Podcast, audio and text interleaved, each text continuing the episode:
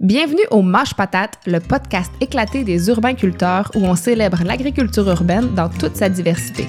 Des techniques de culture aux projets innovants, en passant par les enjeux et défis du milieu urbain, on réfléchit avec vous, on en jase avec nos invités et, on, se fait aller Mâche Patate! Allô tout le monde, bienvenue à Mâche Patate, le podcast des urbains-culteurs. Je suis Marie-Hélène Dubé et je suis comme toujours en compagnie de ma co-animatrice Marie-André Asselin. Allô! Euh, nous voilà enfin de retour après plus d'un mois de pause, oui, je dois avouer. Hein? Mai-juin, euh, c'est toujours des mois qui sont quand même très intenses dans notre réalité d'agriculture urbaine. Puis d'ailleurs, euh, on vous prépare un autre podcast sur la réalité de travailler en agriculture urbaine. Mais bon, disons que c'est un moment où c'est pas vraiment envisageable pour nous d'enregistrer des podcasts. L'année passée, euh, ben, on avait été vigilants puis on s'était pris suffisamment d'avance pour avoir une banque d'épisodes puis être prêt à tout publier euh, sans avoir à en enregistrer en cours de roche. Mais comme pour la majorité d'entre vous, euh, vous pouvez imaginer, disons que le printemps 2020 a pas été tout à fait comme on avait prévu. Bref, ben nous revoilà enfin puis on est bien contente d'être de retour. Oui, puis pour les deux ou trois premiers épisodes qu'on va enregistrer en ce début d'été, on va avoir une formule légèrement différente d'à l'habitude c'est-à-dire qu'on va faire ça surtout entre nous, euh, Marie-André et moi, et possiblement peut-être avec des autres membres de l'équipe des urbainculteurs. On n'aura donc pas d'invités euh, externes, contrairement à l'habitude, mais c'est pour un bref moment seulement, euh, le temps de, de, reprendre un peu le dessus sur nos tâches, peut-être d'avoir pris une semaine ou deux de vacances aussi, puis ensuite on va refaire venir des invités. Bien, parmi les choses particulières euh, que ce printemps aura apporté, bien, un des, des côtés le super positif pour nous, c'est qu'il y a plusieurs personnes qui se sont mises à jardiner. Euh, la quantité de questions, puis de demandes, puis de conseils qu'on a reçus dans les derniers mois euh, est assez impressionnante. Euh, on espère que vous serez nombreux et nombreuses à avoir la piqûre du jardinage, puis que vous maintiendrez cette activité dans le temps. Mais comme vous pouvez le savoir, quand on commence euh, à jardiner, puis que c'est un domaine qu'on connaît peu, ben il est quand même difficile là, de, de, de d'éviter les erreurs euh, quand on débute tout juste. Puis malheureusement, ben, les échecs peuvent euh, facilement nous décourager. Puis certaines personnes ben, pourraient juste pas vouloir euh, se réessayer la nuit suivante. Pourtant, le jardinage, c'est vraiment quelque chose qui s'apprend sur le tas, hein, comme on peut dire, par essai, erreur. Euh, c'est comme ça que l'expérience rentre. Euh, puis je sais pas pourquoi les échecs dans ce domaine-là en particulier semblent décourager vraiment les gens, puis comme les empêcher de persévérer plus que dans d'autres domaines. Des fois, j'ai l'impression. Peut-être, j'ai l'impression que c'est le manque de contrôle sur beaucoup de paramètres euh, qui influencent les résultats. Et ça demande beaucoup de lâcher prise puis d'humilité le jardinage, fait qu'on comprend que c'est pas facile.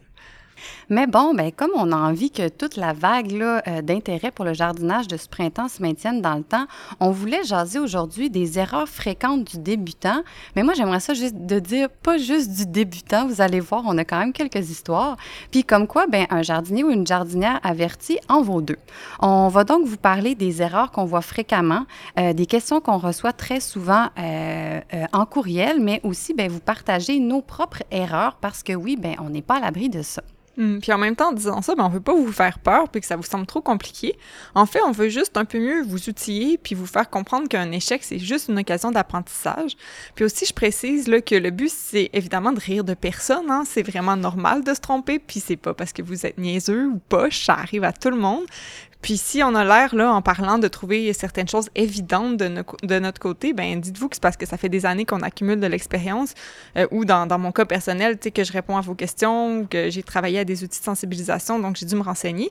Puis dans le cas de Marie-André, ben elle a même euh, des années d'études collégiales euh, pas mal dans ce domaine-là, donc c'est normal qu'elle s'y connaisse bien. Là. Euh, Ceci dit, pas obligé d'avoir un deck ou un bac pour se mettre à jardiner. C'est vraiment à, la portée de tout le monde. Puis laissez pas la peur vous tromper euh, pour vous empêcher d'essayer.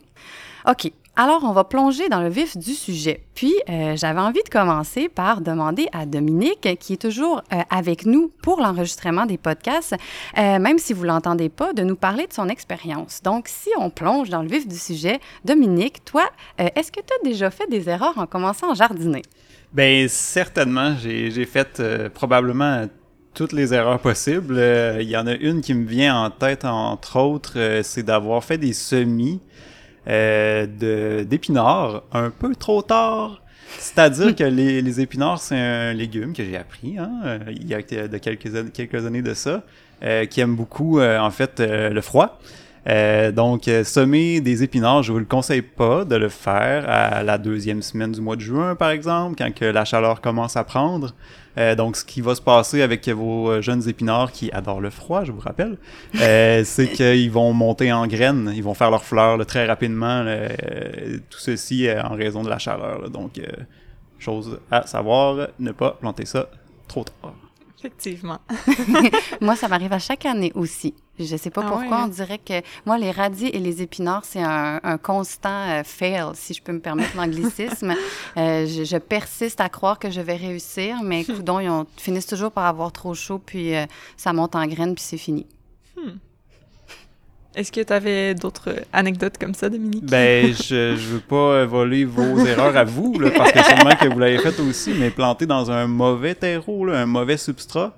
Donc, euh, si vous prenez une poignée dans un, dans un bac, par exemple, un bac de plantation que vous avez, une poignée de- du substrat qu'il y a là, vous savez pas trop ça vient d'où, puis que ça ressemble à du sable un peu, là, ben dites-vous que c'est pas une bonne idée de planter ça, de planter vos beaux légumes dans ça. Peut-être des fleurs, des choses qui sont euh, pas trop euh, capricieux. Euh, ça va fonctionner, là, mais pas, euh, pas vos beaux légumes. Ajoutez là, une bonne couche de compost, là, ça, ça va être une bonne chose. C'est clair. Marie-André, toi, est-ce que ça t'arrive aussi de faire des erreurs, même si t'es une pro? une pro, mon Dieu. Euh, ben moi, en fait, j'ai une grande faiblesse. Là. C'est comme si, année après année, je sous-estimais grande, grandement la faune urbaine euh, chez nous. Parce Hmm. que euh, dans mon quartier, mon potager, là, il est situé dans la ruelle. Puis, euh, dans ma ruelle, pour une raison qui m'est inconnue, il y a une quantité phénoménale de chats et d'écureuils. Donc, vous, euh, vous me voyez venir avec tout ça. Euh, on dirait que vraiment, je fais du déni année après année, comme si je me disais, ben voyons donc, ces petites bêtes-là, euh, ils vont le savoir que je fais un jardin là année après année. Donc, les chats ne feront pas euh, de mon beau terreau leur litière et les écureuils ne feront pas une quête éternelle de leur pinotte. Mais non, en fait, ça recommence année après année. Puis moi, j'essaye plein de petits systèmes qui, au final, euh, sont des échecs. Par exemple, je fais mes semis, puis sur une belle terre, puis là, je vais juste mettre des petits bouts de, des, des petits bouts de bambou au sol pour créer une espèce de quadrillage. Mais clairement, l'écureuil, il passe au travers de ça, il est mort de rire, il peut euh, y aller. Puis aussi, j'essaye sur mes pots de mettre, euh, j'ai des smart pots aussi à, à- l'arrière, j'essaye de mettre euh, du grillage à poules. Mais bon, peut-être que je suis un peu une jardinière lâche, donc je mets le grillage, mais je le fixe pas suffisamment sur le pot. Donc l'écureuil, il monte sur le côté, il va carrément en dessous du grillage à poules. Donc encore une fois, c'est une erreur. Donc euh, ce que j'apprends de ça, c'est que je devrais faire plus attention, je devrais fixer suffisamment mes structures. Puis aussi, même quand je pense que tout ça, c'est derrière moi, puis que mes semis sont assez levés et tout, j'enlève mes grillages, j'enlève mes petits bambous, puis le lendemain, euh, c'est euh, c'est recommencé. J'ai des trous partout dans le sol. Euh, mes semis sont déterrés. Mais j'ai, avec les années, j'ai comme adopté peut-être une attitude un peu, pas que je me résigne, mais je me dis que, bon, c'est dommage, mais j'ai toujours l'occasion de ressemer. Fait que les endroits où les écureuils ont fait des trous, ben je peux ressemer des betteraves, des haricots, de la laitue. Donc, c'est sûr que ça fait pas un aspect là, de jardin là, parfait, mais euh, je m'adapte, puis euh, coudon. Je suis tout un petit peu fâchée, là, mais à chaque année, mais je réussis quand même à faire un super beau jardin. Mais bon, euh, réalistement, là, j'apprends pas. Mhm. Ouais. Ben Puis ouais. toi, Marie-Hélène, est-ce que tu fais des gaffes dans ton jardin? Ouais, c'est clair que oui. Euh, j'ai tendance à beaucoup sous-estimer le temps, entre autres, euh, pour faire du désherbage, par exemple. Je, je sous-estime l'importance, en fait, de faire du désherbage. Je le fais trop tard, quand c'est rendu beaucoup trop gros, et que ça a tout pris les nutriments de mes autres plantes. Euh, mais j'ai aussi beaucoup tendance à sous-estimer, plus en fin de saison, là, comme le temps pour la transformation, ou comme m'occuper des Mhm. récoltes, tu sais, comme Ouais. à un moment donné, tout vient en même temps. Puis là, on dirait que je sais plus où me pitcher pour euh, être sûre de pas perdre mes récoltes. Fait que j'ai vraiment tendance à oublier là, le temps que ça prend de faire ça à chaque année. Puis ce printemps particulièrement, mes semis ont été un échec lamentable. Euh, j'ai fait à peu près tout l'inverse de ce qu'il faudrait faire. Fait que j'ai pris euh, du terreau vraiment pas de qualité, euh, super compact, quasiment de la, terre noire. Je sais pas, c'était comme ce que j'avais disponible. J'ai pris ça. J'ai pas beaucoup surveillé mes semis. Euh, j'ai pas redonné de nutriments. La seule chose que j'ai bien faite, c'est de mettre comme une lampe à semis à la bonne hauteur. Puis c'est pas mal tout. Mais disons que tous mes semis étaient très rachitiques et ça l'a pas. Il y en a plein qui sont morts. Euh, je sais même pas qu'est-ce qui s'est passé. Là. Il y en a plein qui mouraient sur place. Fait que... Bref, il a fallu que je rachète des plantes. Euh, puis j'ai l'impression que ça va sonner que le début de mes gaffes parce que j'ai comme de l'expérience de jardinage de balcon beaucoup. Puis c'est une chose que je maîtrise quand même. Puis ça, ça va bien. Puis là, je vais me mettre à jardiner plus en pleine terre, puis plus à la campagne. Puis là, je sens que allô, euh, les ravageurs, euh, c'est quelque chose que je connais quasiment pas sur un balcon. C'est bien tranquille Mhm, sur un ben balcon oui. en ville. Fait que ça, je vais apprendre bientôt, je pense. Ah, mais ça me faisait penser à un petit quelque chose. Euh, ben, en fait, je sais pas, là, j'ai comme l'impression que nous trois, on s'est comme euh, livrés à cœur ouvert sur euh, nos erreurs. Mais en fait, si ça vous tente de, de partager, là, vous aussi, là, euh, des erreurs que vous avez faites en toute humilité, soit en dessous, là, sur Facebook, là, en dessous de la, ou sur la page de l'épisode, ça, ça nous ferait peut-être du bien de voir qu'on n'est pas les seuls euh, à faire des erreurs. Euh, Puis ça nous permet aussi d'a- d'apprendre les uns des Oui. autres. hein. En lisant les erreurs des autres, ben, mhm. on apprend. Ou peut-être même cibler là, des communications là, pour vous aider là, euh, à en prendre davantage puis à éviter ces erreurs-là dans le futur. Euh, donc aujourd'hui, c'est ça, comme Marie-Hélène elle l'a dit, ça va être quand même une formule un petit peu différente. En fait, comment on a fonctionné, c'est qu'on a essayé, selon les, les questionnements des gens, de sortir en vrac euh, différentes erreurs fréquentes qu'on a pu cibler. Donc, on va y aller vraiment par thématique, puis on va vous les décortiquer, pourquoi les gens font ce type d'erreur-là habituellement, qu'est-ce que ça fait, puis essayer de vous donner des pistes de solutions pour voir euh, comment on pourrait les éviter ou, euh, par exemple, essayer de résorber euh, cette erreur-là quand on réalise qu'il est trop tard. Puis, ben, Marie-André, justement, je parlais des semis euh, qui avaient été un échec lamentable pour moi. Puis, euh, c'est une étape un peu difficile, je pense, pour, surtout quand on débute, Oui. là, quand c'est... Mhm. D'ailleurs, je pense que les débutants, c'est peut-être pas la meilleure idée de se lancer dans les semis la première année, mais euh, euh, est-ce que tu veux nous parler un petit peu, justement, des erreurs les plus fréquentes par rapport aux semis? Ben c'est ça, oui, tout à fait. Quand on, on- on a ciblé là, ça, ben on se disait que souvent les gens euh, pensaient aux deux extrêmes. Soit qu'ils vont partir leur semis vraiment trop tôt, ou à l'inverse, ils vont les partir beaucoup trop tard. Euh, quand on fait nos propres semis, ben on a parfois justement le réflexe de, de s'emballer rapidement, puis de vouloir partir tout le plus tôt possible pour pouvoir mettre des grosses plantes au jardin. en fait, là, tu sais, c'est l'hiver, là, on on a hâte ça commence, donc on veut que ça aille vite. Fait qu'on se dit, je vais faire ça le plus tôt possible, ça va déjà être gros au jardin, ça va être parfait. Par contre, ben cela peut jouer quand même contre vous. Pourquoi? Ben, dans le fond, les plantes qui grossissent indéfiniment dans un petit pot ben, vont peut-être finir par en souffrir et puis potentiellement occasionner, euh, ça pourrait occasionner des carences. Aussi, ben, je ne sais pas comment vous êtes organisé chez vous, mais si votre éclairage n'est pas adéquat, ben, il y a de fortes chances que vos plantes poussent en orgueil, comme on dit, euh, c'est-à-dire qu'elles s'étiolent. Qu'est-ce que ça veut dire l'étiolement? Ça se reconnaît habituellement par une élongation de la tige entre les nœuds.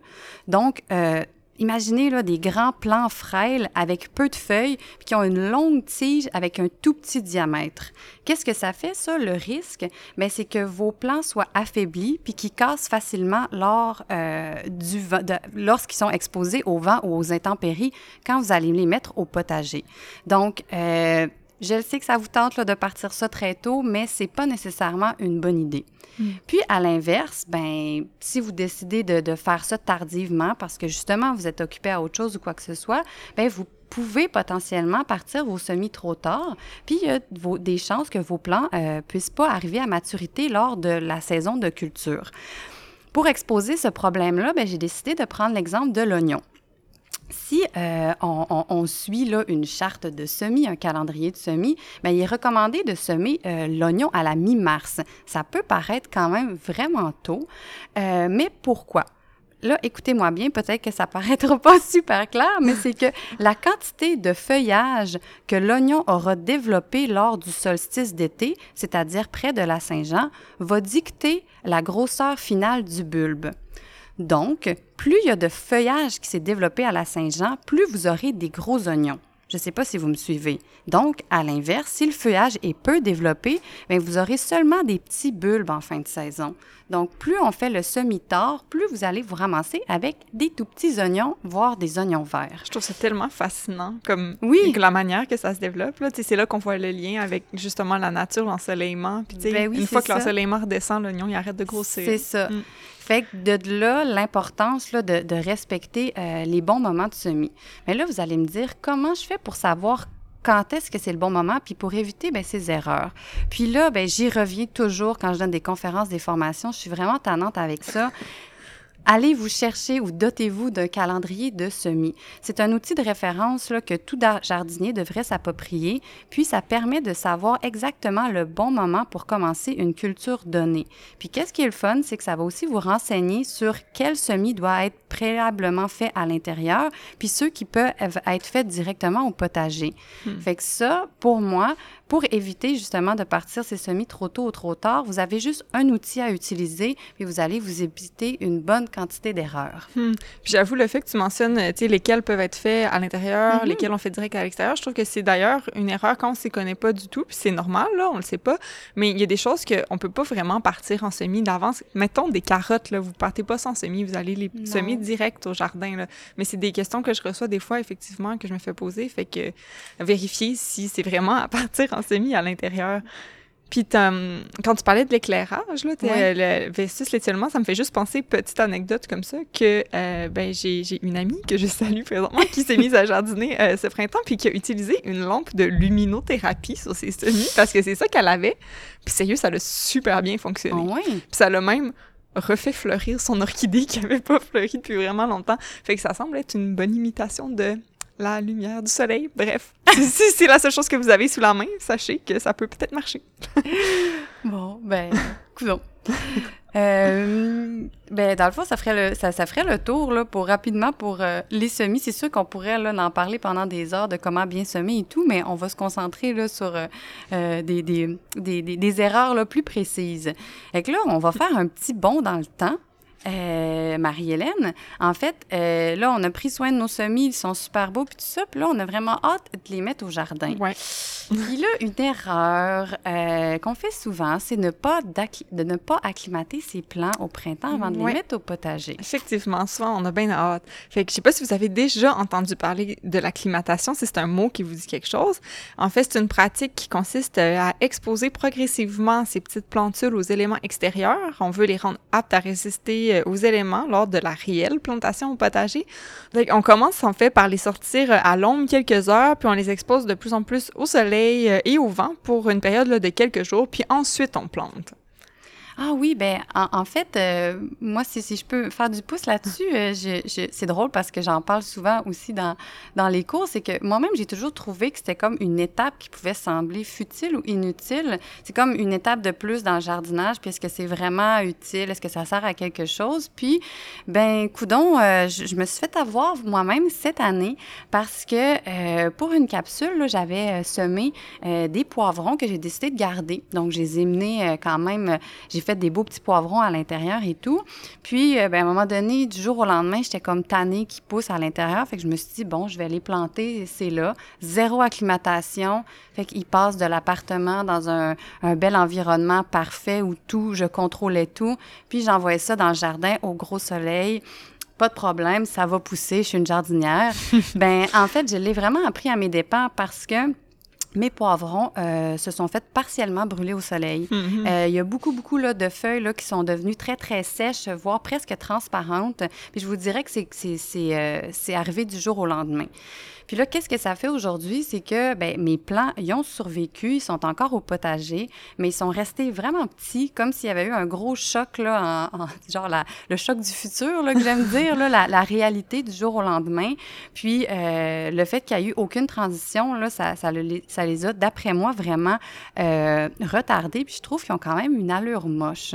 Donc, je ne sais même pas s'ils vont fleurir ou faire des hmm. poivrons cette année, mais euh, j'ai trouvé ça correct de le vivre pour comme réaliser que finalement, c'est quand même très important et ah essentiel. ça sert à quelque euh, chose. C'est ça, ça, ça, sert à quelque chose. Puis, euh, mais il n'y a pas juste ça là, qui peut arriver quand on fait la, si on ne fait pas l'acclimatation. Non, c'est ça, parce qu'effectivement, des coups de soleil, c'est une des possibilités, mais ça peut être aussi, par exemple, le, le, vent qui aurait pu faire casser, par exemple, vos plantes, surtout s'ils sont étiolés, comme on vient d'en parler avant. Euh, ça peut être le froid si les températures sont encore basses ou si, en fait, on sous-estime ou on en est rendu dans la saison. On pense, ça fait quelques jours qu'il fait chaud, mais là, les températures redescendent. Donc, ça peut être le froid qui fait souffrir aussi un petit peu vos semis. Donc, euh, sans nécessairement faire cette pratique sur une vraiment longue période, euh, ben, on vous encourage fortement à acclimater vos petits transplants un, temps soit peu avant, avant leur grand saut au potager euh, afin de, vous éviter quelques désagréments. Euh, puis si vous les achetez en centre jardin, déjà démarré là, vos plants, ben vous pouvez aussi demander s'ils sont acclimatés. Puis si vous n'êtes pas sûr, là, en cas de doute, ben acclimatez-les. De toute façon, ça prend juste quelques, quelques jours. Là, les, sortez-les pardon, de plus en plus longtemps, de plus en plus au soleil. Hmm. Une autre erreur qu'on voit souvent, puis Marie-André, je vais te laisser en parler, c'est la grosseur des pots, hein, la culture en pot. Fait que là, encore une fois, on saute un peu dans le temps. Là. on a planté à l'extérieur, mais là, si on plante pas en plein sol, qu'on plante en pot, qu'est-ce qu'il faut choisir? ben, euh, une erreur qu'on entend très souvent, là, c'est puis, tu sais, je veux dire, je pense que tout le monde, tout jardinier va au moins vivre ça une fois dans sa vie, sinon plusieurs fois répété. Euh, c'est que souvent, là, en fait, on sous-estime grandement la taille adulte de nos plantes potagères. Puis, euh, c'est ça, ben, inquiétez-vous pas, là, je, pense à une collègue ici euh, que j'aime beaucoup. Mais c'est que même avec vraiment de l'expérience, ben, on fait, on se fait encore prendre. Soit qu'on choisit un pot trop petit ou soit qu'on met vraiment, vraiment trop de plantes dans le même mais pourquoi on fait ça année après année, puis euh, euh, qu'on se fait prendre? Ben c'est assez simple. Moi, peut-être que je, me trompe, c'est que j'ai l'impression que notre cerveau, il veut pas croire qu'un tout petit plant de tomate ou de courgette peut réellement devenir géant.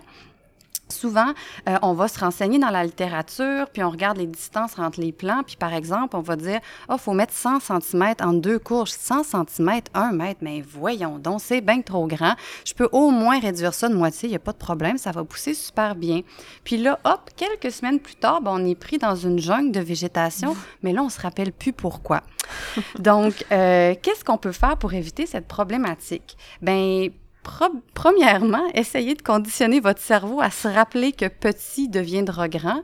Puis, s'il est déjà trop tard, ben sachez euh, que même si ça peut vous briser le cœur, ben il est toujours possible de tailler ou de même supprimer un ou quelques plans euh, si ça devient trop chargé. Puis, si ça vous intéresse pas du tout, est-ce que ça serait possible de juste laisser ça tel quel, puis laisser aller la nature? Mais vous pouvez, mais sachez qu'il est possible que vos plantes, au final, se compétitionnent pour l'eau puis les éléments nutritifs, puis que l'humidité engendrée par cette jungle de végétaux, mais ça pourrait euh, être en fait un environnement propice au développement de maladies fongiques.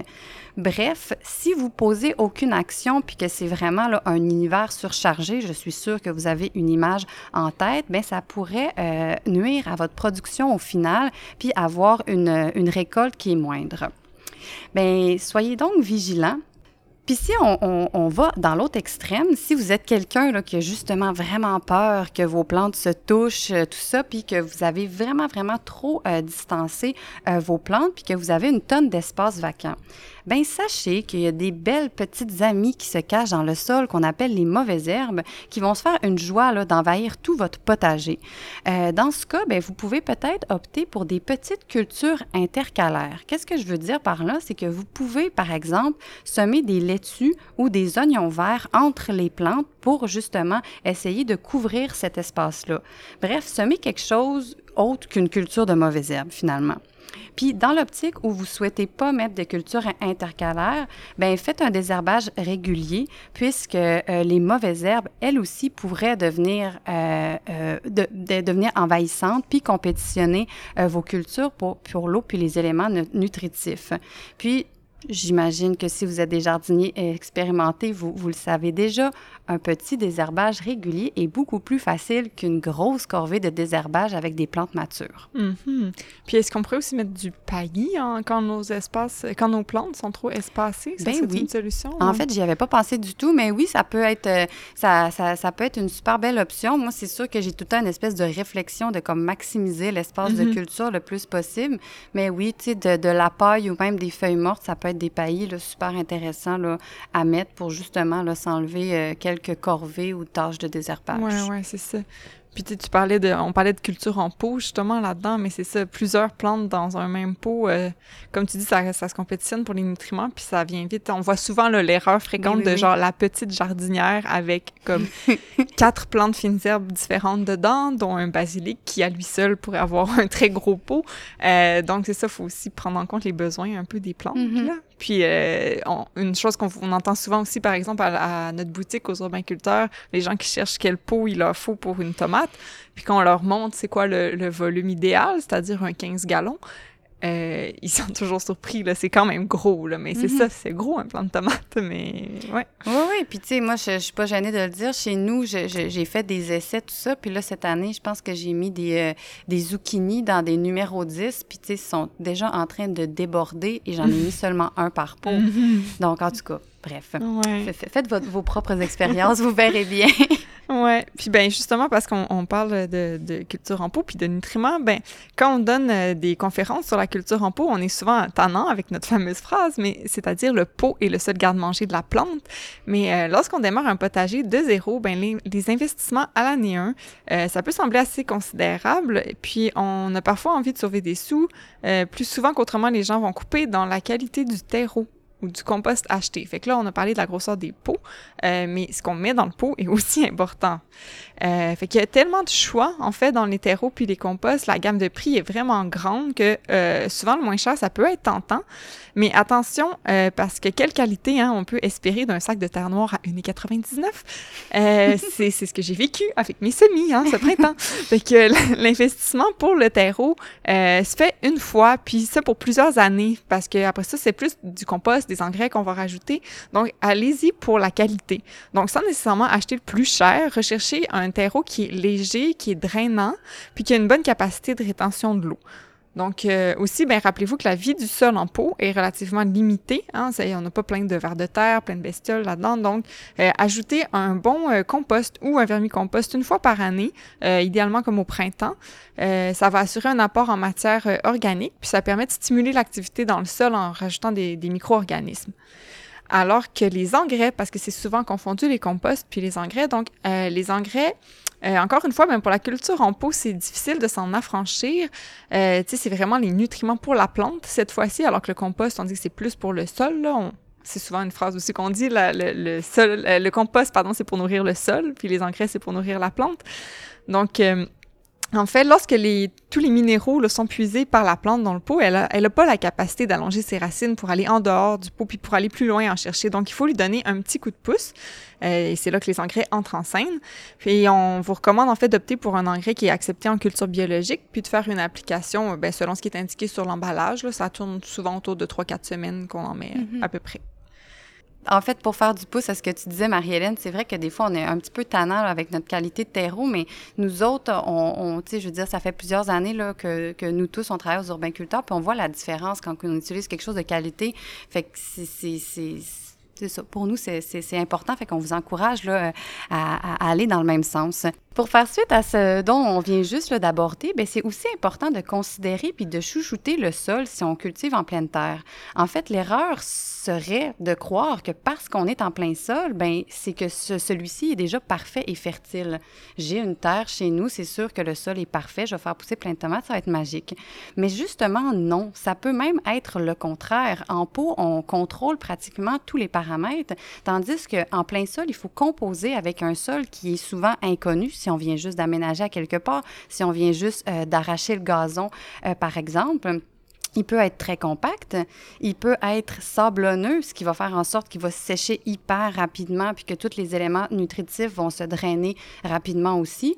Euh, on peut se retrouver avec une grosse argile qui devient carrément de la bouette euh, dès qu'il y a un peu de pluie, ou on peut se retrouver aussi, ça c'est peut-être plus une réalité en ville, avec de la terre de remplissage euh, qui va être souvent des gros cailloux, on ne sait pas trop c'est quoi, puis souvent, ben, une de ses caractéristiques, que ça, ça va être une terre qui va être très Donc, dans cette optique, ben, il ne faut pas prendre ce sol-là pour acquis, puis on recommande donc de... euh, travailler sur le long terme en misant sur la création d'une bonne structure.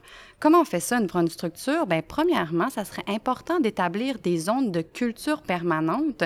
Souvent, euh, en, maraîchage, on va, appeler, ça des planches de culture qui seront, elles, jamais piétinées, puis où que le travail du sol sera minimal. Habituellement, on conseille une aération du sol environ une fois par année, puis ça va être, ça va être suffisant juste euh, pour amener un petit peu d'oxygène puis faire respirer la terre.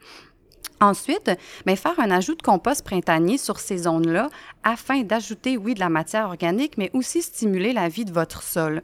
Bien, c'est sûr que le résultat sera peut-être pas aussi instantané que vous le voulez, mais euh, vous sortirez certainement gagnant de ça. Vous allez créer vraiment un univers, un une structure pour votre sol, puis euh, dans le futur, vous allez avoir des bons résultats.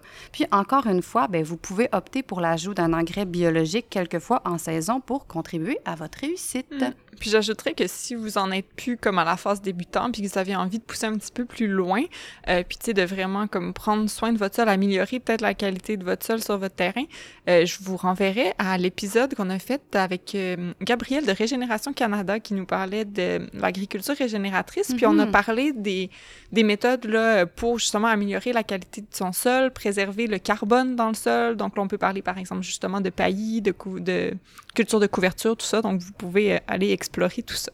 Hmm. C'est vrai, c'était vraiment, vraiment intéressant. Euh, une autre, euh, si on change un peu de, domaine, en fait, on va quitter le sol, puis on va parler du soleil, euh, parce que bien que certaines plantes s'accommodent de la mi-ombre, et là, quand on parle de la mi-ombre, on parle généralement de entre 4 à 6 heures d'ensoleillement par jour, euh, la réalité, c'est que la plupart des plantes potagères que les jardiniers aiment cultiver ont besoin d'au moins 6 heures d'ensoleillement par jour, le minimum. Donc, on parle ici, entre autres, des tomates, des poivrons, des concombres, puis des aubergines, par exemple. Et puis, ben, on dit souvent qu'il est important de regarder la course du soleil euh, à l'emplacement où on souhaite établir le potager afin de savoir où il y a le plus d'ensoleillement. Donc, si vous êtes capable, si vous avez le temps d'avance, par exemple un an d'avance, de regarder le soleil, comment il, passe sur votre terrain, sur votre balcon, peu importe, ça va déjà aider, mais d'observer ce qui se passe, ça aide. Euh, puis une erreur, en fait, là, que j'ai souvent entendue, euh, et là, je ne veux pas rire de personne ici, mais c'est d'avoir étudié la course du soleil à un moment où les feuilles n'ont pas encore poussé dans les arbres. Euh, fait que vous comprendrez hein, où on s'en va avec ça. il est fort probable que si votre terrain comporte plusieurs arbres, ben, que son ensoleillement il soit extrêmement différent au printemps et en été. Mais bon, pas de panique ici. Si jamais ça arrive, ben, vous pouvez rectifier le tir l'année suivante. puis d'ailleurs, il existe des applications pour suivre le, la cause d'ensoleillement. Est-ce que tu te rappelles le nom? Euh, oui, ben, je me rappelle qu'il y avait une application payante euh, sur euh, les téléphones cellulaires qui s'appelait Sun Surveyor, mhm. avec un Y, je ne sais pas si je prononce bien. Puis, il y avait aussi sur le web un site qui s'appelle SunCalc, C-A-L-C, mais je ne sais pas si il fonctionne encore très bien, mais bon, vous pouvez aller voir. Puis, ça peut être quand même des outils intéressants là, pour se faire une idée de la course du soleil. Puis, on peut habituellement même rentrer la date euh, exact en été ou en hiver pour vraiment euh, savoir comment ça fonctionne, mais ça ne tient pas compte des bâtiments. Mhm. Une autre réalité. Ou, des arbres avec des feuilles, c'est ça. Exactement. Fait qu'il faut, faut, prendre ça avec euh, une pincée, un grain de sel. Mhm. Puis ben justement, si vous avez un terrain plus à la mi-ombre, ben sachez que la plupart en fait des feuillages, là, des légumes verts, puis des légumes racines, des légumes de la famille des choux aussi vont pouvoir quand même croître dans cet environnement-là. Euh, pour le reste, pour les autres types de légumes, ils vont pousser quand même, mais les récoltes risquent d'être moins abondantes ou ils n'arriveront peut-être pas à maturité à temps avant, euh, avant la fin de la saison. Mais c'est ça, mais en fait, pour l'ensoleillement, habituellement, les gens, ils, se font, ils se font pas mal juste avoir l'année 1. C'est mm-hmm. souvent, tu sais, quand ils viennent d'acheter une propriété ou de déménager, euh, là, ils ont, ils ont, hâte de commencer tout ça. Mais souvent, rapidement, si on profite de son balcon ou de sa cour, on, on va bien euh, comment, comprendre comment là, le, le, soleil fait sa course, puis euh, on va pouvoir le rectifier le tir là, rapidement. Mais je pense qu'il y a aussi un aspect de comme accepter qu'on pourra pas faire pousser n'importe quoi sur mm-hmm. notre terrain. si on a un terrain ou un balcon mm-hmm. orienté nord qui est surtout à l'ombre, ben il va falloir que vous acceptiez que ça ne va pas être plein de tomates puis d'aubergines il faut, faut s'adapter. en effet. Puis si je peux me permettre aussi, là, euh, si, mettons, vous voulez absolument là, faire pousser vos plantes de tomates, mais que c'est pas l'ensoleillement idéal, ben, allez-y quand même. Là, je veux pas avoir l'air de quelqu'un qui vous donne des mauvais conseils, mais si vous êtes à la mi-ombre puis vous voulez absolument des poivrons, ben, plantez-les, vous allez juste pas avoir un rendement optimal. Mm-hmm. Vous allez mm-hmm. peut-être avoir quelques poivrons, attendez-vous à avoir des difficultés, là, mais au moins vous allez avoir euh, vous allez avoir fait pousser ce que vous aviez envie de faire pousser aussi. Puis bonne nouvelle là-dedans, vous allez arroser un peu moins. Effectivement. Ah, c'est vrai. Mm. Mais des fois, c'est étonnant. Moi, je- devant chez nous, je pense que je suis complètement au nord. Puis, avec le temps, j'ai planté des fines herbes, comme de l'origan, de la menthe. Euh, je pense que j'ai du cerfeuil musqué aussi, puis de la mélisse. Puis, ils reviennent à chaque année. Puis, pourtant, je crois que j'ai quelque chose comme à peine deux ou trois heures d'ensoleillement par jour. Mais là, c'est pas que je veux aller dans, dans la même voie que Dominique puis dire euh, essayez, puis tout va pousser. Mais des fois, ça peut être quand même surprenant là, ce que la nature va réussir à faire. euh, euh, malgré là, le peu de soleil Mm. qu'elle va avoir dans une journée. Ouais, c'est comme ça qu'on peut découvrir justement Oui, des cultures ça. qui résistent quand même bien. Puis... Ben c'est Mm. ça. Moi, j'avais comme pas d'attachement. Je me suis dit, bon, je vais mettre ça là, puis je vais voir ce que ça va donner, puis coudon. Mais je pense que j'avais placé, j'avais aussi planté d'autres choses qui, elles, ne sont pas revenues. Mais en Ah. tout cas, les, les- les grands gagnants sont de retour. Euh, voilà. Euh, là, euh, c'est drôle parce que ce, que ce que je vais aborder, euh, Marie-Hélène, ben, en fait, ça, ça, ça vient de, de, de quelques amis là, qui m'ont fait des confidences. Là. Je sortirai pas de nom ici pour pas mettre personne mal à l'aise. Mais j'ai j'ai des gens qui m'ont confié qui avaient peur de tailler leurs fines herbes. Mhm. En fait, je ne sais pas si, si- si certains d'entre vous font partie de cette catégorie-là, mais là, ils achètent, par exemple, un beau basilic, de la nette, de la coriandre, puis là, ils mettent ça au potager, puis ils trouvent ça beau, puis ils, ils- ils sentent qu'ils sont jamais prêts pour les récolter. Bon, est-ce qu'on met du basilic dans la recette ce soir? Non, c'est pas prêt, non, c'est pas prêt. mais qu'est-ce qui va arriver si vous faites ça? Euh, premièrement, peut-être que vous avez peur de tuer votre plant, mais sortez-vous ça de la tête, vous n'allez pas le tuer, votre plant de fines herbes. Au contraire, vous devez le tailler pour stimuler euh, son développement. Si vous le taillez pas, qu'est-ce qu'il va faire? Le grand classique serait le basilic ou la coriandre. C'est qu'il va continuer à pousser, il va s'élonguer, il va grandir, grandir, il va fleurir. Puis après, vous aurez plus du tout le basilic ou la coriandre que vous aimiez au départ. Donc, c'est sûr qu'il ne faut pas tailler nécessairement dès le jour 1, mais moi, je considère que si ça fait une semaine ou deux euh, que votre plant est en pleine terre puis il se porte bien, vous pouvez commencer euh, des tailles. C'est sûr qu'on ne taille pas à 75 Ouais, votre plan d'aneth, mais euh, risquez-vous, puis taillez tranquillement, puis votre plant il va avoir une productivité beaucoup plus intéressante, je pense, que si vous attendez par peur de compromettre sa Mhm. croissance. C'est vrai. J'ai fait partie de ce. ce- J'en connais des pires que moi, mais quand même, ça m'arrive de, de avoir un petit peu peur de trop tailler. Moi, c'est comme l'inverse. Je suis comme, je vais tout la ramasser. Mais bon, Ch- ch- chacun ses dada. Mm. Puis là, on voulait parler de bibites, hein? des petites réflexions en passant, parce que non, ce sont pas tous les insectes hein, qui sont nuisibles pour vos cultures. En fait, il y en a plein qui travaillent pour vous en étant soit des, les prédateurs des insectes qui attaquent vos cultures, peut-être des pollinisateurs aussi. Euh, donc, euh, un exemple classique, c'est la larve de coccinelle qui mange les pucerons, puis qui en mange beaucoup par jour en plus. Hein? C'est comme un adolescent affamé qui est toujours en quête d'un nouveau puceron à dévorer. Donc, euh, plutôt que de tout écraser, ben, renseignez-vous sur les insectes qui sont nuisibles pour vos cultures, puis apprenez à bien les reconnaître, à bien les dépister. Une larve de coccinelle, ça n'a pas de l'air de la même chose qu'une coccinelle tout, adulte. Il faut savoir à quoi ça ressemble. C'est quand même assez fréquent. Puis, ben, quand vous allez savoir à quoi ça, ça ressemble, vous allez l'avoir vraiment fréquemment, puis c'est tant mieux, là, s'il est dans vos plantes. Elle va manger vos pucerons. Mhm. Puis dans cette lignée-là aussi, euh, j'avais déjà eu des discussions avec certaines personnes. Je sais pas, si- je peux pas vous le décrire autrement, mais euh, pour l'intérieur, il se vend euh, des euh, cartons jaunes autocollants. Puis euh, certaines personnes mettent ça dans leur potager extérieur, mais s'il vous plaît, ne faites pas ça parce que oui, peut-être que vous allez attraper quelques pucerons ou quelques insectes nuisibles, mais majoritairement les bonnes bébites, les bons insectes aussi, euh, par exemple les abeilles ou, ou tout peuvent rester pris là, dans ces Hmm. pièges-là. Fait que les, les pièges à insectes, là, les cartons jaunes collants que je parle, si vous les replacez dans votre tête, mais c'est vraiment fait pour euh, l'intérieur. Faut jamais, jamais mettre ça là, euh, dans vos pots, dans votre potager, là, à l'extérieur. C'est, euh, c'est nuisible au final. C'est vrai, j'avais jamais pensé à ça. J'avais jamais vu ça non plus à l'extérieur, mais j'aurais pas pensé. ça. Ouais, j'ai quelques personnes qui m'en ont parlé. Euh, voilà. Puis, euh, une chose, là, ça, je pense que c'est une des questions qu'on se fait poser le plus souvent, puis qui semble, je trouve, vraiment déstabiliser les Oui. gens ou les inquiéter, comme quand ils commencent à jardiner. C'est comme l'art de l'arrosage, Mhm. vraiment, là. Je pense que... Mais je pense que tout le monde est un petit peu mal à l'aise avec ça. Il y a comme une espèce d'insécurité. euh, puis euh, moi-même, j'en fais partie. Là, je me demande toujours s'il faut que j'arrose mon jardin. Si trop peu, trop pas assez? Euh, Est-ce que ça doit être sec en surface? Est-ce que je dois inonder le sol? C'est quel moment? Quel débit? Est-ce que l'eau doit être chaude? L'eau doit être froide? Les gens, ils se posent beaucoup, beaucoup de questions. Puis je sais que c'est super plate, là, ce qu'on va répondre, mais malheureusement, c'est vraiment juste à force de pratiquer qu'on va bien comprendre son arrosage. Euh, parce que justement, le terreau que vous allez avoir mis dans votre pot va influencer sur la capacité de rétention d'eau. Le sol que vous avez, si vous jardinez en plein sol, ça va avoir une, euh, incidence sur la capacité de rétention de l'eau. Donc, euh, ben, vous allez devoir la prendre à la dure. Je Mhm. m'excuse de vous dire ça. Puis, euh, D'ailleurs, j'ai Oui. eu à répondre justement à cette Ah, question-là au téléphone dernièrement, puis je m'excuse à la dame à qui j'ai répondu, à qui j'ai pas pu donner autant de détails qu'elle en aurait voulu, mais c'est- beaucoup une question de feeling, l'arrosage, la c'est ça. quantité d'eau, euh, c'est ça. Oh là là.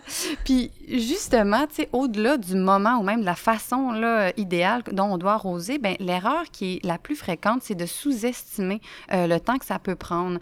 Parce que malheureusement, un petit arrosage rapide en surface, c'est clairement pas suffisant. Des fois, même s'il y a juste une averse, une ondée, c'est clairement pas suffisant pour euh, bien humidifier votre sol. Euh, ça va juste humidifier la couche supérieure du sol, mais ce qu'on vise, nous autres, c'est les racines. Donc, à première vue, le sol va sembler humide parce qu'il va devenir plus foncé, mais si vous enfoncez votre doigt dans le sol, vous allez vous allez rapidement voir, bien, plutôt sentir, que l'arrosage n'a pas été en profondeur. Donc, un truc pour pas se casser la tête, puis moi, je- je fais ça maintenant, puis je trouve que ça fonctionne super bien, c'est de faire deux passages. Donc, on peut faire un premier passage rapide, puis ça va bien humidifier la surface. Puis le deuxième passage plus en fo- profondeur va permettre justement de faire euh, pénétrer l'eau plus dans le sol. Puis, ben dans tous les cas, les gens qui veulent se sauver du travail, ben sachez que euh, en plein milieu de l'été, quand il fait très chaud, en tout cas présentement, euh, au moment où on enregistre ce podcast, il fait très très chaud dehors. Ben un arrosage quotidien là est presque euh, est presque obligatoire. En pot, en tout En cas, pot, ouais, oui. ça. Mais En même moi, chez sol, moi, en ouais. plein sol, ça s'assèche, ça s'assèche, excusez-moi, quand même rapidement. Donc, euh, j'arrose pratiquement une fois par jour. Mhm. Ouais. c'est sûr, ouais, ça, ça, ça faut, on sous-estime effectivement le temps. On peut donner l'exemple d'un jardin qu'on entretenait beaucoup dans les années Oui. passées à la place Jacques-Cartier, près Oui, oui, de Gabriel Roy, la bibliothèque Gabriel Mhm. Roy, là, si jamais ça vous dit quelque chose, là, ceux qui vous nous écoutez. Euh, C'était donc plusieurs bacs, mais euh, quand même pas si gigantesque, mais ça prenait un bon, quoi, trois heures, Un bon à, trois heures. à arroser, là, à bien arroser. Oui, oui, ouais. non-stop. Ouais, Mm. c'était quand même euh, énormément de travail. Là, on voulait parler aussi des plantes envahissantes. hein. Ça, c'est à faire attention quand on connaît pas trop ce qu'on plante. Je sais pas si certains d'entre vous se sont déjà, euh, ont déjà en fait cultivé un champ de menthe qui était pas vraiment désiré ou peut-être une talle d'origan qui est pas arrêté de gagner du terrain. Euh, presque tout le monde en fait une histoire de plantes envahissantes ou connaît quelqu'un qui a été pris avec cette problématique-là. Euh, du genre, ça fait cinq ans que j'arrache du topinambour dans mon jardin puis il revient toujours. Euh, on nomme souvent la menthe, justement, comme envahissante, le topinambour, le framboisier aussi, et même l'origan. Et puis, ben, si cela vous arrive, consolez-vous en vous disant que vous n'êtes pas tout seul, même si ça ne réglera pas votre problème. C'est certain que ça va vous prendre beaucoup de volonté et aussi de force d'arrachage, mais c'est pas impossible de vous en débarrasser. Si vous avez un grand terrain, il est possible de mettre ces plantes le plus loin possible dans un endroit où elles ne risquent pas d'être problématiques. Puis sinon, ben, la culture en pot, ça reste toujours une option, quitte à Mhm. comme enterrer le pot dans la terre si c'est ce que vous préférez. Mais euh, c'est ça, pour mettre de la menthe ou des framboisiers, par exemple, faites attention euh, avant de les mettre au milieu de votre potager. Là. Oui, oui, oui, oui. oui. Ou les Ben- choses qui se ressemment beaucoup aussi. hein. Ah oui, c'est C'est vrai. comme, J'a- euh, J'avais pas pensé à La ça. camomille, on en parlait il y a, il y la pas gastache, longtemps. La beaucoup. gastache. La bourrache, ça se ressème énormément, c'est Mm. vrai. La mélisse, même, euh, de temps en temps. Ouais. Les cerises de terre aussi. Bon, on veut Hmm. pas vous décourager, là, mais c'est vrai que ça, ça peut être euh, des choses là, qui, qui, qui se ressèment beaucoup. Donc, peut-être euh, s'attendre l'année suivante à faire un petit peu plus de désherbage là, dans ces zones-là. Mhm. Puis, euh, ben aussi, moi, mon père, à la maison, ce qu'il a fait pour sa menthe, c'est qu'il l'a mis collé sur la maison dans un endroit où euh, c'est quand même très ombragé. Donc, la menthe revient à chaque année, mais c'est comme si, vu qu'elle n'avait pas les conditions idéales pour se développer, elle restait toujours d'une grosseur rel- petite et intéressante. Donc, je sais pas Ah. ce que ça vaut. Mes parents ont fait la même chose, puis ça se répand Ah, ok. aussi. Bon, Mais on peut-être qu'il y a de- un petit peu plus de lumière euh, chez mes parents. On vient d'invalider le truc. Mais bon, OK. Bref, le pot, c'est quand même tout le temps euh, une belle option. Mais moi, je m'étais toujours demandé, justement, si on mettait une menthe en pot puis on l'enterrait dans le jardin, il y a quand même des risques qu'elle sorte du pot, non? Hmm. Ben, j'imagine que ça dépend du pot, de s'il y a des trous dedans, si je, ouais, je sais pas. OK. Bon. On ouvre. Question Mettons, ouverte. si on parle d'un pot en géotextile, potentiellement que oui. Oui. J'ai l'impression que oui, mais mettons un pot en plastique, euh, pas qu'il n'y a pas de trou, Hmm, OK. à tester. Question ouverte si vous avez la réponse euh, à la maison. Euh, ouais, on voulait aussi mentionner quelque chose qui- concerne peut-être un petit peu plus les vivaces, euh, donc peut-être moins le, potager vraiment, euh, mais euh, une erreur quand même fréquente, c'est de faire fi du zonage. Puis là, ce qu'on veut dire là, c'est les zones de rusticité hein, en culture qui sont comme les, en fait, à quelles conditions climatiques, surtout à quel minimum hivernal les plantes vont, vont résister. Euh, fait qu'il faut euh, quand même regarder dans quelle zone on est. Il y a des cartes euh, qui se trouvent assez facilement sur Internet. Euh, puis quand vous achetez des plantes, sachez que si elles sont pas du bon zonage, c'est-à-dire s'il y a un chiffre supérieur au chiffre de votre zone, donc par exemple pour la zone 4, si vous plantez un chiffre d'une zone 6 par exemple, il survivra pas à l'hiver, il est pas fait pour résister à ça. Donc soyez juste conscient là, quand vous magasinez vos, vos plantes que si vous voulez que ça résiste à l'hiver, les vivaces, euh, choisissez consciemment.